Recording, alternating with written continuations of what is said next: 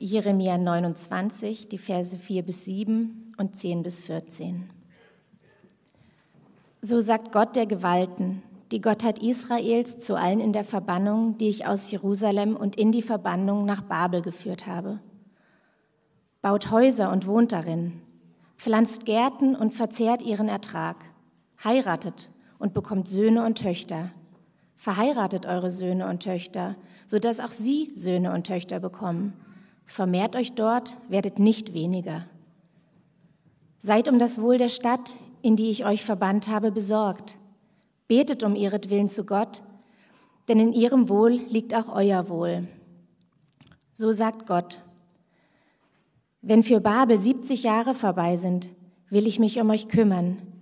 Ich werde an euch die Zusage meines Wohlwollens erfüllen und euch an diesen Ort zurückbringen. Ich allein weiß, was ich mit euch vorhabe. So Gottes Spruch, Pläne des Friedens und nicht des Unglücks. Ich will euch Zukunft und Hoffnung geben. Wenn ihr mich ruft, wenn ihr zu mir kommt und zu mir betet, werde ich euch hören. Wenn ihr mich sucht, werde ich, werdet ihr mich finden. Ja, wenn ihr mich von ganzem Herzen nach mir fragt, werde ich, mit euch, äh, werde ich mich von euch finden lassen, so Gottes Spruch. Ich werde euer Schicksal zum Guten werden und euch aus allen Nationen und von allen Orten sammeln, wohin ich euch zerstreut habe, so Gottes Spruch. Ich bringe euch an den Ort zurück, von dem ich euch in die Verbannung weggeführt habe. Ich spreche vor der Predigt noch ein kurzes Gebet. Guter Gott, manchmal haben wir Sehnsucht.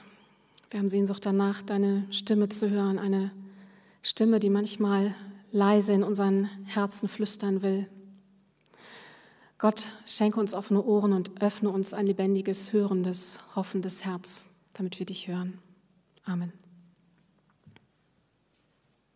Ja, der Advent, finde ich, ist so eine Zeit der Sehnsucht, der Sehnsucht nach Licht in der Dunkelheit, die Sehnsucht nach Frieden inmitten einer Welt des Krieges und der Umbrüche, eine Sehnsucht danach, dass das Leben auch anders sein, wieder anders werden kann, dass eine andere Hoffnung aufscheint in dem, was wir doch oft genug in unserem Alltag und in dem Leben der Welt um uns herum sehen. Advent ist auch eine Sehnsuchtszeit, weil sie eine Zeit des Wartens ist. Eigentlich könnte ich jetzt Happy New Year sagen, weil heute äh, im Kirchenkalender, im liturgischen Kalender der Kirche das neue Jahr beginnt. Das beginnt nicht erst Silvester, sondern das beginnt immer mit dem ersten Advent. Interessanterweise eben auch nicht mit Weihnachten, also nicht mit der Geburt Christi, sondern mit dem, was vorher passiert. Das neue Kirchenjahr, die Kirche beginnt das Neue mit dem Warten. Die Kirche beginnt das Neue mit der Sehnsucht. Alles beginnt mit der Sehnsucht. Die Sehnsucht nach Gott, die die Menschen haben oder viele Menschen, ähm, und mit der Sehnsucht Gottes nach den Menschen. Sehnsucht hat mit Suchen zu tun. Und wir werden jetzt in den nächsten Wochen, in den Adventswochen, jeden Sonntag äh, uns Geschichten anschauen aus dem Alten und aus dem Neuen Testament, wo diese Suche stattfindet. Und auf welche Weise Gott immer wieder auch Wege zu Menschen sucht, auf welche überraschende, nicht zu erwartende Art, der immer wieder sich auf den Weg macht und Menschen begegnen will, Menschen ansprechen will. Das sind manchmal Begegnungen, mit denen man gar nicht so rechnet. Es geht um die Suche von uns nach Gott, Gottes Suche nach uns. Gottes Suche ist also die Adventsserie. Heute unter dem Titel Herzensangelegenheit. Ihr ahnt es, ihr habt ihr den Text gerade gehört. Alles beginnt mit der Sehnsucht.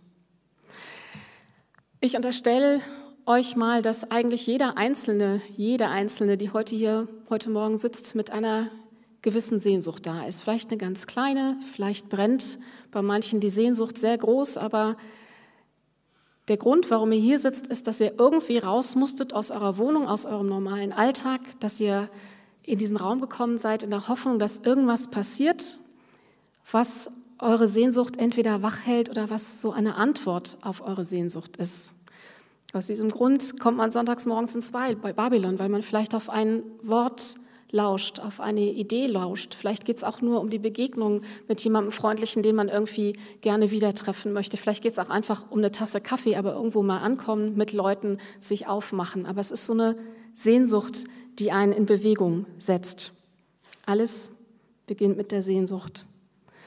Mit unserer Sehnsucht, dass unser Leben mehr ist als Essen, Schlafen, Arbeiten. Und ich glaube hier, dass wir Menschen tatsächlich auch so gebaut sind, dass wir diese Sehnsucht haben nach mehr, dass der mehr ist, dass wir, dass unser Leben überstiegen ist, dass da noch ein Geheimnis, etwas dahinter ist, was mehr ist als der alltägliche Rhythmus. Dass da ein Geheimnis ist, das wir vielleicht nie ganz entziffern können, dass wir auf irgendeine Art und Weise gehalten sind, dass es vielleicht so etwas wie einen Sinn gibt, auch wenn wir den nicht sehen oder auch nicht immer erahnen können. Alles beginnt mit der Sehnsucht. Und so beginnt ein Gedicht von Nelly Sachs, was ich euch mitgebracht habe. Und ich werde euch das vorlesen. Ihr könnt es, wenn ihr ähm, mögt, auch im Programmheft auf der ersten Innenseite finden, auf der Seite 2. Alles beginnt mit der Sehnsucht. Immer ist im Herzen Raum für mehr, für Größeres, für Schöneres. Das ist des Menschen Größe und Not. Sehnsucht nach Stille, nach Freundschaft und Liebe. Und wo Sehnsucht sich erfüllt, dort bricht sie noch stärker auf. Fing nicht auch deine Menschwerdung Gott mit dieser Sehnsucht nach dem Menschen an? So lass nun unsere Sehnsucht damit anfangen, dich zu suchen und lass sie damit enden, dich gefunden zu haben. Es gibt Zeiten, in denen ist es ziemlich schwer, sich auf die Suche zu machen. Es gibt Zeiten, in denen ist es schwer, diese Sehnsucht überhaupt wach zu halten. Es ist manchmal schwer, diese Sehnsucht in sich selber auch überhaupt ernst zu nehmen und sie zu bemerken. Im Gewühl dessen, was alles passiert, in dem, was einen beschäftigt, in auch dem Stress und dem, was der Alltag von einem verlangt. Manchmal ist es auch schwer, sozusagen diese Sehnsucht dieser Sehnsucht auch mit Respekt zu begegnen und nicht mit Verachtung oder sie klein und lächerlich zu machen, beiseite zu schieben, als wäre das irgendwas, womit man sich selbst gar nicht so richtig ernst nehmen könnte. Und trotzdem ist diese Sehnsucht so fundamental wichtig für uns. Deswegen fangen wir das Kirchenjahr an mit dieser Sehnsucht. Und diese Sehnsucht ist auch etwas, was ich glaube, in diesem Brief zu lesen, den wir heute von Jeremia gehört haben. Jeremia, der Prophet, der so vor zweieinhalbtausend, 300, 3000 Jahren gelebt hat, also so ungefähr 600 vor Christus, Pi mal Daumen, dieser Prophet Jeremia hat einen Brief geschrieben, von dem wir jetzt diesen Auszug gehört haben. Und er schrieb ihn in einer ziemlichen Krisensituation für sein Volk. Es hatte einen Krieg gegeben und der Staat Juda war komplett zerfallen und zerstört worden. Der Tempel war ähm, zerstört worden und große Teile des Volkes sind nach ähm, Babylon verschleppt worden von den, den Besatzern. Das heißt, die ganze Elite des Landes, äh, inklusive des Königs, sind fortgeschafft worden, sind an einen anderen Ort gebracht worden, nach Babylon, was damals eine der größten Städte der Welt war. Bis zu 200.000 Leute lebten zum Teil dort. Und sie sind dorthin verschleppt worden, die, ich sag mal, Fachkräfte würde man heute sagen, die Oberen in der Gesellschaft, die Ältesten, die Schriftgelehrten, die, die das Volk normalerweise anführten. Sie sind fortgeschafft worden aus Jerusalem und die Jungen sind auch fortgeschafft worden. Und die, die zurückgeblieben sind, der kümmerliche Rest waren ein paar alte Leute, inklusive Jeremia, der auch nicht mehr ganz jung war. Eine Situation, in der alles zerbrochen war, wovon das Volk Gottes so lange geträumt hat und worauf es seine ganzen Hoffnung gesetzt hatte im gelobten Land Gottes zu leben, den Tempel zu haben, in dem Gottes Gegenwart verheißen war. Und das ist alles weggebrochen. Nichts davon schien mehr übrig. Der Tempel zerstört und vernichtet. Alle, die das Land noch irgendwie hätten aufbauen, zusammenhalten, wieder errichten können, sind fortgeschafft, leben in einem anderen Land, in einer ganzen, ganz anderen Gesellschaft. Worauf soll man denn da noch hoffen? Da bricht alles weg, da sind die Leitplanken nicht mehr vorhanden. Die eigene Kultur wird zerstört, die eigene Identität ist, in Frage gestellt. Die Frage ist auch, wie man den eigenen Glauben, die eigene Religion überhaupt noch ausüben kann. Alles verschiebt sich. Und worauf soll man da überhaupt noch seine Hoffnung setzen? Und Jeremia hatte genau vor dieser Situation gewarnt, lange vorher. Er hat den politischen Machthabern immer wieder deutlich gemacht, dass die Art und Weise, wie sie gerade Politik führen, nicht die richtige ist, dass sie falsche Bündnisse eingehen, dass sie das anders machen sollen. Und jetzt schreibt er diesen Leuten, die er so lange gewarnt hat, einen Brief in die, ins Exil, in die komplett neue Situation. Und ich finde das total spannend, wie er das macht. Weil das, was er machen könnte, ja eigentlich sein könnte, dass er sagt, ich hab's euch doch gesagt. Ich hab doch recht gehabt. Seid ihr selber schuld? Hättet ihr auf mich gehört? Hättet ihr auf Gott gehört? Ich hab's euch, ich hab's euch so lange gesagt. Jeremia spricht aber nicht so. Und wenn er Gott zitiert und weitergibt, was Gott seinem Volk zu sagen hat, dann spricht Gott auch nicht so. Gott steht nicht da und sagt, ich habe recht gehabt, hättet ihr mal auf mich gehört. Seid ihr selber schuld, ich will damit nichts mehr zu tun haben. Seht, seht zu, wie er klarkommt. Das war's jetzt. Ich habe es lange genug gesagt, tragt die Konsequenzen. Der Brief, der von Jeremia an dieses Volk geht in einer so hoffnungslosen und so überfordernden Situation, hat einen komplett anderen Tonfall. Ein Tonfall der Ermutigung, einen Tonfall der Zärtlichkeit und einen Tonfall, der die Sehnsucht wachhält und die Sehnsucht an den richtigen Ort setzt. Es ist kein vorwurfsvoller Brief, es ist kein Brief der Resignation, es ist kein Ende Gelände, ich bin hier durch mit allem. Es ist eine Ermutigung, keine Schuldzuweisung, nichts dergleichen. Wie sucht man Gott in einer Situation der Trostlosigkeit und Krise, wo keine Perspektive da zu sein scheint?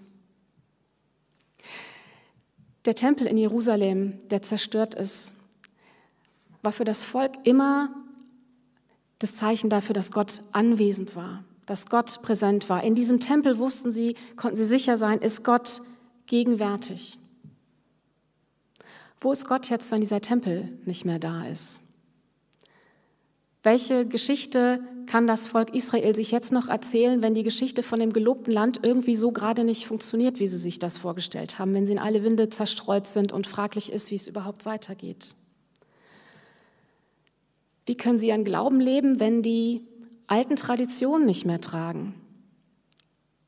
Ich finde, da sind so Fragen drin, die uns ja auch immer mal wieder beschäftigen. Da rutscht unser Glaube weg oder war vielleicht auch gar nicht da, weil es so unendlich schwierig ist, sich Gott vorzustellen angesichts des Leidens, was wir selber erleben oder was wir in der Welt sehen. Wie macht Gott, wie macht der Gedanke an Gott da überhaupt Sinn? Wo ist Gott da anwesend? Wo ist Gott da spürbar? Wo verorte ich Gott angesichts dieser Welt?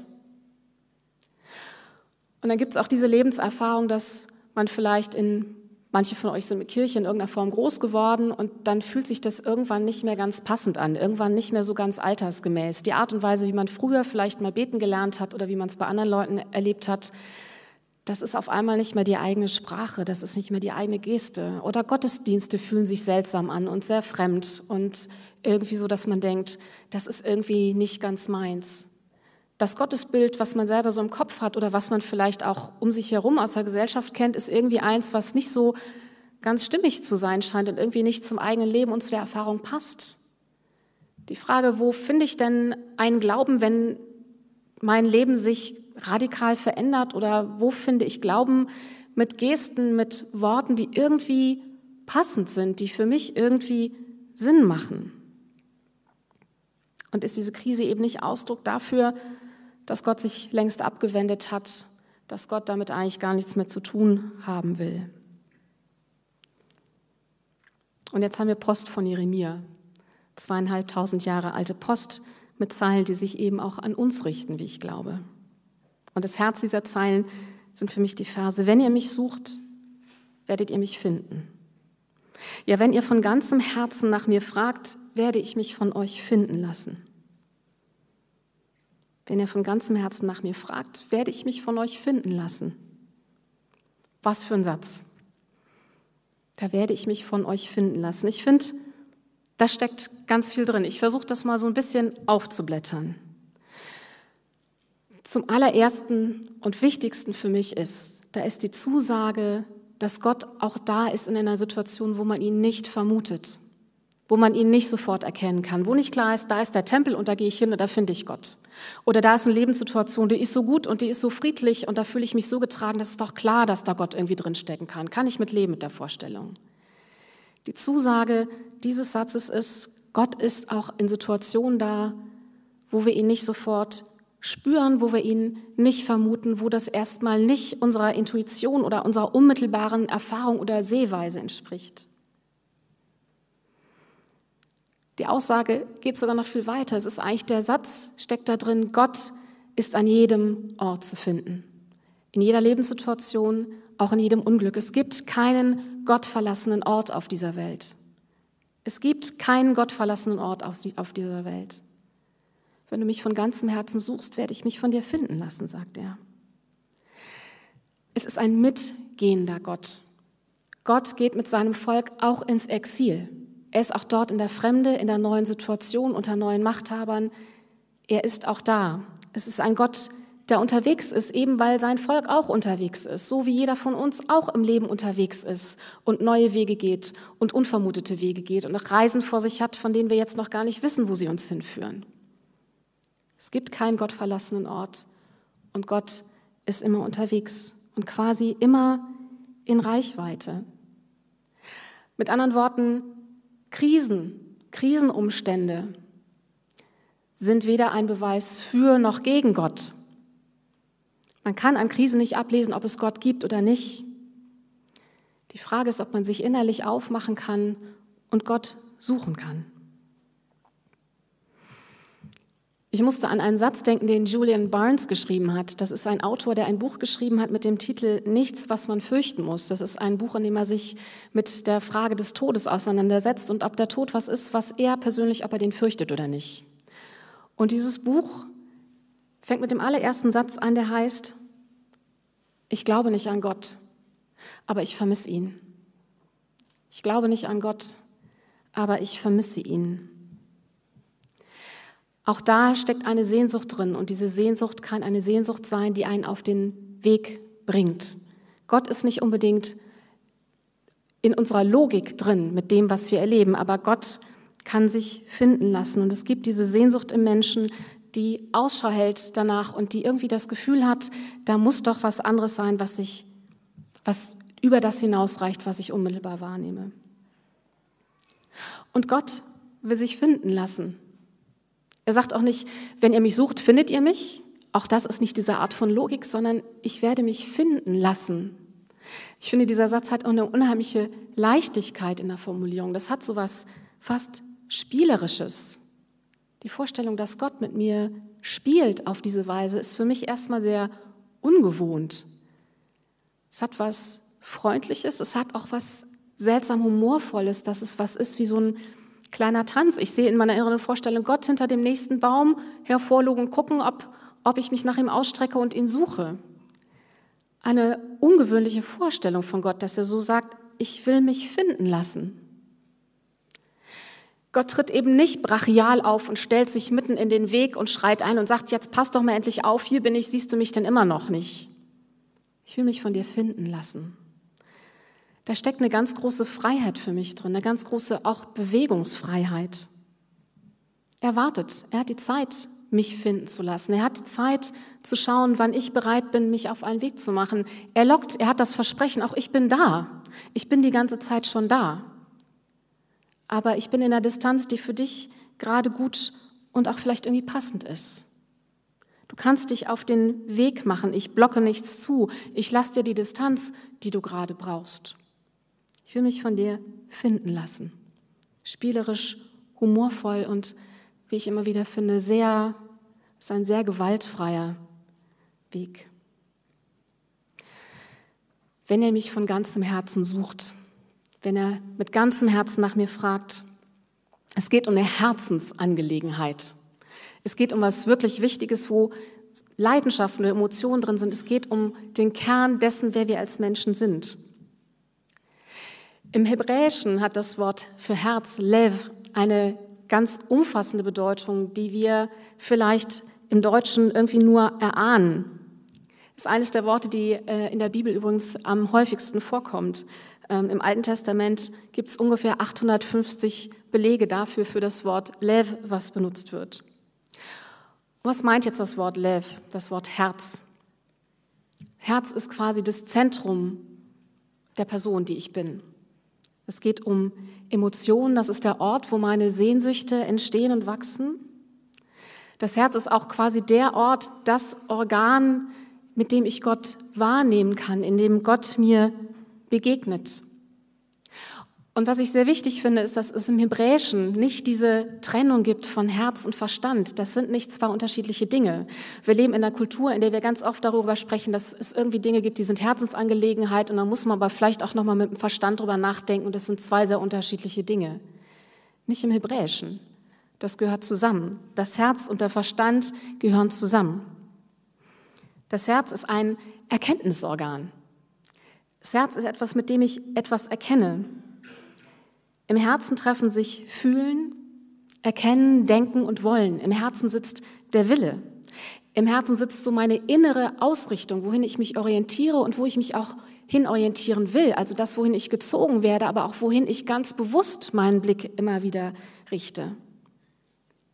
Mit dem Herzen treffe ich Entscheidungen und wie ich mein Herz ausrichte, so gestalte ich meine Lebenshaltung. Es braucht Mut, das Herz ist Mut. Ihr kennt das im Französischen, das Wort Courage. Courage kommt von Cœur, das Herz. Mit dem Herzen zu leben, mit dieser inneren, mit dem Zentrum unserer Person, mit unserer ganzen Person, mit unserem ganzen Wollen, mit unserem ganzen Erkenntniswollen, mit unserer Lebensausrichtung, das erfordert Mut. Und das Herz ist der Platz, wo der Mut sitzt. Das Herz ist auch zentrale ethische Instanz. Also wenn Gott sagt, wenn ihr mich von ganzem Herzen sucht, dann heißt das, es geht um die ganze Person, die ich mitnehme. Alles, was mein Leben ausmacht, alle Gefühle, alle Gedanken, die damit zu tun haben, alles, was ich tue, alles, wohin ich mich entscheide, das, was ich will, das ist meine Person. Mit all dem kann ich mich aufmachen, Gott zu suchen. Und da ist auch nichts davon, was dem im Weg steht. Ich nehme das alles mit auf die Gottessuche. Dazu passt, dass es ähm, in Sprüche, in dem Kapitel der Sprüche, die Formulierung gibt, vor allem aber behüte dein Herz, denn dein Herz beeinflusst dein ganzes Leben. Behüte dein Herz, denn es beeinflusst dein ganzes Leben. Wenn ihr von ganzem Herzen, mit eurer ganzen Person, mit eurem ganzen Wollen nach mir fragt, will ich mich finden lassen. Da steckt die Frage mit drin, das ist nicht schon eine Entscheidung, mit der immer alles klar ist. Das ist nicht irgendwie eine Antwort, die ich habe. Ich fange an mit dem Fragen, ich fange an mit dem Suchen, ich fange an mit dieser leisen Sehnsucht und dem, was wäre, wenn es Gott gäbe? Was wäre, wenn Gott es nicht Gott nicht nur gäbe, sondern wenn es ihn auch für mich und für mein Leben gäbe? Was wäre, wenn die Verheißungen wahr sein könnten, auch für mein Leben? Es beginnt mit dieser Frage. Und es beginnt damit eben auch in den Zweifeln. Die Zweifel gehören mit dazu, das kritische Fragen, das Überlegen, kann denn das alles so sinnvoll sein? Macht das in meinem Leben auch Sinn? Kann ich davon irgendwie was wiederfinden? Die Zweifel haben ihren Raum ganz zentral in diesem Fragen nach Gott. Mit den Zweifeln fängt der Weg der Sehnsucht an.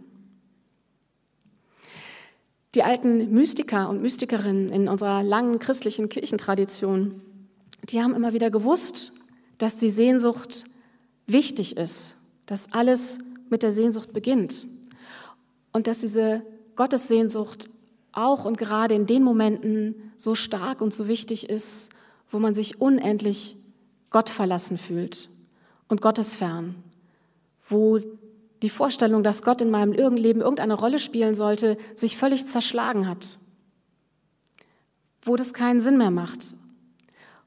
Und in dieser, diesem Gefühl, dieser Erfahrung von Gottesferne, in diesem Vermissen Gottes, in diesem Vermissen, dass Glaube möglicherweise was Selbstverständliches sein könnte, in diesem Vermissen davon und dieser Stille, die da zu sein scheint, die ist für die Mystikerinnen und Mystiker so wichtig, weil sie sagen, das ist auch eine Gotteserfahrung, dass ich für mich merke, dass ich Gott vermisse, dass ich mir wünschte, er wäre da, dass es so diese Leere und diese Stille gibt. Das ist auch eine ganz wichtige Gotteserfahrung. Sucht mich mit ganzem Herzen, fragt mit ganzem Herzen nach mir. Und Jeremia schreibt das und ruft dazu auf in einer Situation, wo dieses Volk also in, im Exil ist und wo man sich fragt, wie lebt man denn damit eigentlich jetzt weiter? Mit Zerstörung, mit diesem Trauma, was dieser Heimatverlust und dieser Krieg mit sich bringt und das Ankommen in einem neuen Land, was man noch nicht kennt und was ein Jahr vernichtet hat, mit dem man befeindet ist. Und Jeremia sagt, baut Häuser und wohnt darin pflanzt Gärten und verzehrt ihren Ertrag. Verheiratet eure Söhne und verheiratet eure Töchter. Heiratet selber. Baut was auf. Pflanzt Gärten an. Bauen und Pflanzen ist so bei den Propheten, beziehungsweise vor allen Dingen bei Jeremia, ist eine prophetische Handlung. Jeremia hat das selber gemacht. Er hat gebaut und gepflanzt als Zeichen für die anderen. Dass man etwas aufbaut, das ist, ist ein Zeichen des Friedens, dass man sich im Frieden wähnt. Im Exil kann man auf gepackten Koffern die ganze Zeit leben und immer darauf warten, dass das Leben irgendwie nochmal zurückgeht an den alten Ort. Oder man kann gepackte Koffer auch haben, weil man immer Angst hat vor der nächsten Katastrophe. Und ganz ehrlich, dieses Gefühl von gepackten Koffern ist, glaube ich, eins, was viele Menschen kennen, spätestens seit Corona. Dieses Gefühl, was kommt denn als nächstes? Die nächste Welle, der nächste Virus, die nächste Schulschließung, der nächste Lockdown. Wir sind so ein bisschen durch diese Phase mittlerweile durch, es ist absehbar und trotzdem ist dieses Gefühl der Unsicherheit, hat sich bei vielen von uns sehr eingeprägt. Und dann der Krieg in der Ukraine und andere Geschichten. Die Frage ist sozusagen, wie sicher und stabil ist der Boden, auf dem wir gerade stehen? Wie gepackt sind innerlich meine Koffer? Auf was kann ich mich gerade überhaupt einlassen? Was kann ich denn bauen und pflanzen? Worauf habe ich denn gerade Hoffnung? Wo richte ich mich denn ein? Und wohin orientiere ich mich mit meinem Herzen und meiner ganzen Person? Ich muss bei dem, was Jeremia schreibt, an diesen sehr berühmten Satz von Martin Luther denken mit dem Apfelbäumchen.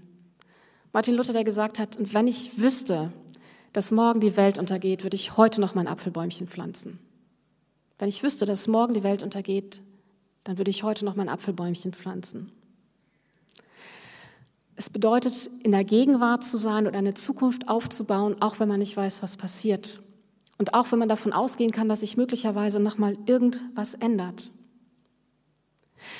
Jeremia ermutigt, nach Gott zu suchen, die Sehnsucht wach zu halten und dabei nicht einfach nur in die Vergangenheit zu schauen. Nicht nach Gott zu suchen in dem, wie es immer war. Gott vielleicht auch nicht zu suchen in dem alten Gottesbild, was ich mit mir rumtrage und was irgendwie nicht mehr passt. Gott nicht mehr zu suchen in bestimmten Praktiken oder einer bestimmten Art von Gebet, die einfach irgendwie nicht stimmig ist. Gott zu suchen in der Gegenwart, die ich jetzt auch gestalten kann und darf und muss. Und eine Gegenwart, die ich nehmen kann, ohne mich abzusondern, ohne mich einzukapseln, sondern in der ich mich öffne und sage, okay, hier bin ich jetzt und ich werde hier eine Zeit lang bleiben. Es ist von 70 Jahren die Rede in dem Text von Jeremia. 70 Jahre ist so ein biblischer Begriff, der eigentlich so drei Generationen umfasst. Drei Generationen von Vätern und, äh, Vätern und Müttern und Töchtern und Söhnen und Enkelinnen und Enkelinnen.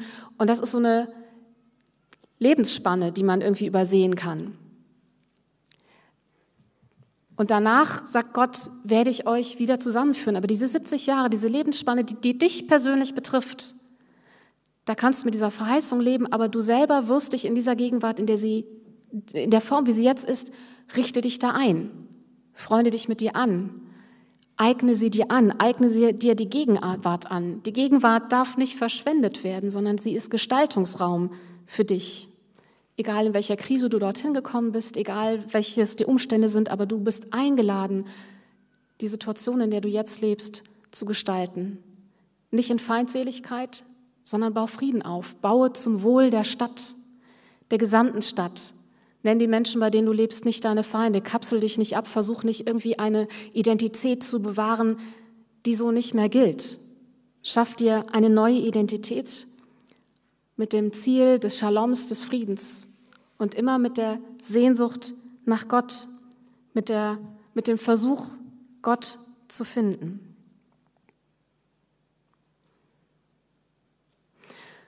Das alles geht nicht halbherzig, sich die Gegenwart wieder zu eigen zu machen. Mit der ganzen Person zu suchen, das bedeutet eben, es hat aber auch alles seinen Platz. Alles, was mich ausmacht, gehört dazu. Und da muss nichts verdrängt oder erst aufgeräumt oder erst weggepackt werden, damit ich diesen Zugang dazu habe. Von ganzem Herzen suchen zu dürfen, bedeutet, da hat der Schmerz und der Zweifel den Platz. Dazu gehört der Unglaube, dazu gehört die Wut und die Enttäuschung, die Trauer, genauso wie die Freude, die Dankbarkeit, das Staunen, das Lachen, das Wunder. Das alles gehört zu dieser Sehnsucht und der Gottessuche dazu. Mich berührt es sehr, dass es, also es gibt in der katholischen Kirche, das wisst ihr, diese Tradition der Schutzheiligen. Und da spielt Finden und Verlieren eine große Rolle. Ihr habt vielleicht schon mal vom heiligen Antonius gehört. Das ist der Schutzheilige der verlorenen Gegenstände. Das heißt, Leute, die ihren Autoschlüssel verloren haben oder ihr Portemonnaie suchen, die schicken dann ein Stoßgebet zum heiligen Antonius, Antonius mit der Hoffnung und der Bitte, dass sie das dann wiederfinden. Ich war sehr gerührt, als ich vor einiger Zeit las, dass es zumindest im italienischen Raum, ich weiß auch nicht, ob, ob noch woanders, aber im italienischen Raum ist auch Judas ein Schutzheiliger. Judas, ihr erinnert euch vielleicht daran, der der Verräter war, der später Jesus seinen Mördern ausgeliefert hat. Judas der Verräter als Schutzheiliger. Der heilige Judas als Schutzheiliger für die verlorenen Fälle, für die hoffnungslosen Fälle. Wenn Judas, der Verräter, in der kirchlichen Tradition ein Schutzheiliger werden kann für die hoffnungslosen Fälle, dann denke ich, gibt es eigentlich keine hoffnungslosen Fälle. Gott kennt keine hoffnungslosen Fälle. Gott lässt uns immer wieder neu suchen. Es gibt keinen gottverlassenen Ort, in keinem Exil, in keiner Krise. Und es gibt keinen gottverlorenen, gottverlassenen Menschen. Es gibt Menschen, die suchen dürfen, die Sehnsucht haben dürfen und die zweifeln dürfen. Gott hat Sehnsucht danach, sich von dir finden zu lassen, von ganzem Herzen. Amen.